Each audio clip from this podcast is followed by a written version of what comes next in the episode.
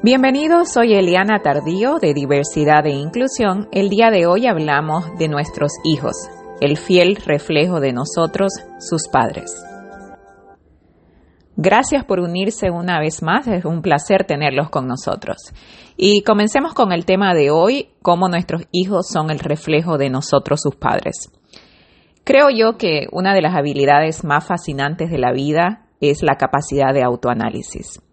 Para alcanzarla tenemos que ser objetivos, honestos, pero sobre todo tenemos que estar dispuestos a descubrir y aceptar cosas de nosotros mismos que no siempre nos van a gustar. De cierto modo, el autoanálisis es algo que se teme inconscientemente porque provoca temor tener que enfrentarnos a la situación de tener que básicamente evaluar nuestros propios errores y aceptar que muchas de las situaciones actuales en las cuales nos encontramos y no nos hacen felices son definitivamente el resultado de nuestras propias acciones. A veces queremos cambiar la realidad, pero no queremos cambiar la manera en la cual actuamos. Y es por eso que el autoanálisis es tan importante en nuestras vidas. También podemos decidir vivir sin pensar, dejar que los días pasen y culpar al destino, a la suerte, al gobierno, al sistema, al vecino del resultado de nuestras vidas. Si somos padres, también podemos hacer lo mismo y culpar al mundo del resultado de la vida de nuestros hijos. Pero nunca olvidemos y nunca dejemos de tener en cuenta que sí tenemos que tomar acción, que sí podemos cambiar el mundo y que nuestros hijos son sin duda el reflejo de nosotros, sus padres. El vocabulario de nuestros hijos son todas y cada una de las palabras que han aprendido de nosotros. Su modo de actuar y presentarse al mundo es modelado por nuestro modo de actuar y el modo en el cual nosotros nos presentamos al mundo. Todo lo que sueñan, en lo que creen y de lo que se sienten merecedores en la vida lo han aprendido de nosotros sus padres, cada vez que los empujamos a soñar, a crecer y a sentirse dignos de ello. Lamentablemente también aplica en el sentido contrario. Y difícilmente un individuo saldrá a la vida a exigir lo mejor si nunca ha sido tratado con amor y respeto en su propio hogar. También cuando hablamos de aprender a ser positivos y negativos, también de nosotros como padres depende cómo nuestros hijos aprenderán a ser o positivos o negativos para enfrentar y responder a las situaciones comunes e inesperadas que son parte de la vida de todos nosotros como seres humanos. Cada vez que recibimos una situación con negatividad y renegamos, maldecimos, nos quejamos o nos victimizamos, les estamos enseñando a hacer lo mismo y les estamos enseñando que esta es la manera de enfrentar los retos.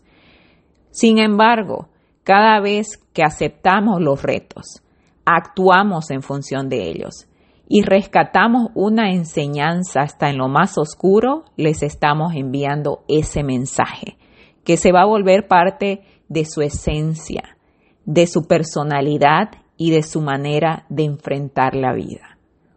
Ni que se diga cuando hay situaciones únicas, como por ejemplo la discapacidad, en la cual nuestros hijos todavía son personas que reciben una mayor influencia de parte de nosotros como sus padres, quizás por más tiempo, muchas veces por siempre. Cuando un individuo no tiene un desarrollo típico o cuando un individuo necesita mayores apoyos, obviamente siempre va a tener más dependencia y más influencia de su cuidador principal, que generalmente somos nosotros sus padres. Pasarán más tiempo cerca de nosotros, van a necesitar más apoyo y por tanto no es de admirarse que van a estar más influenciados por nuestro comportamiento y puede muchísimas veces que no tengan la capacidad de desarrollar su propia personalidad si nosotros también no somos quienes como padres ponemos las pautas, las pausas y creamos el plan para ayudarles a ser independientes de nuestra opinión, independientes de nuestra influencia dentro de lo natural y dentro de todo lo que queremos hacer de manera positiva. Sabemos también que el mundo social de personas con discapacidad puede ser más limitado por un millón de retos que hacen que su mundo sea más pequeño y sus iniciativas tengan que ser más controladas. En estas situaciones, el individuo tendrá esa influencia mayor de su entorno directo y por tanto, más que nunca tenemos que ser cuidadosos del mensaje que enviamos con nuestros actos. No nos olvidemos que en el caso de nuestros hijos, que todavía no tienen una voz o están trabajando en desarrollar esa voz para poder aprender a ser autodefensores, aprenden de nosotros el amor propio. De nuestros actos aprenden que se merecen las cosas. De nuestra lucha aprenden que no tienen que rendirse. De nosotros aprenden que la justicia no llega como invitada. Hay que buscarla, hay que traerla. Y ese es el mejor regalo que podemos darle a nuestros hijos. Son 16 años los que tengo criando a Emir, mi hijo, y 13 años criando a mi hija Yelen, a mis dos hijos, ambos con síndrome de Down. Son miles o millones las experiencias que podría compartir alrededor de todo lo que hemos vivido para poder alcanzar el nivel de inclusión que ellos tienen de modo social y académico. Desde fuera, todo se ve lindo. Desde fuera, todo se ve fácil. Cuando somos personas que buscamos excusas, culpamos a las personas que tienen lo que tienen pensando que es porque tienen algo de especial o porque alguien les regaló algo. En la vida real, para tener absolutamente todo lo que tenemos, tenemos que luchar.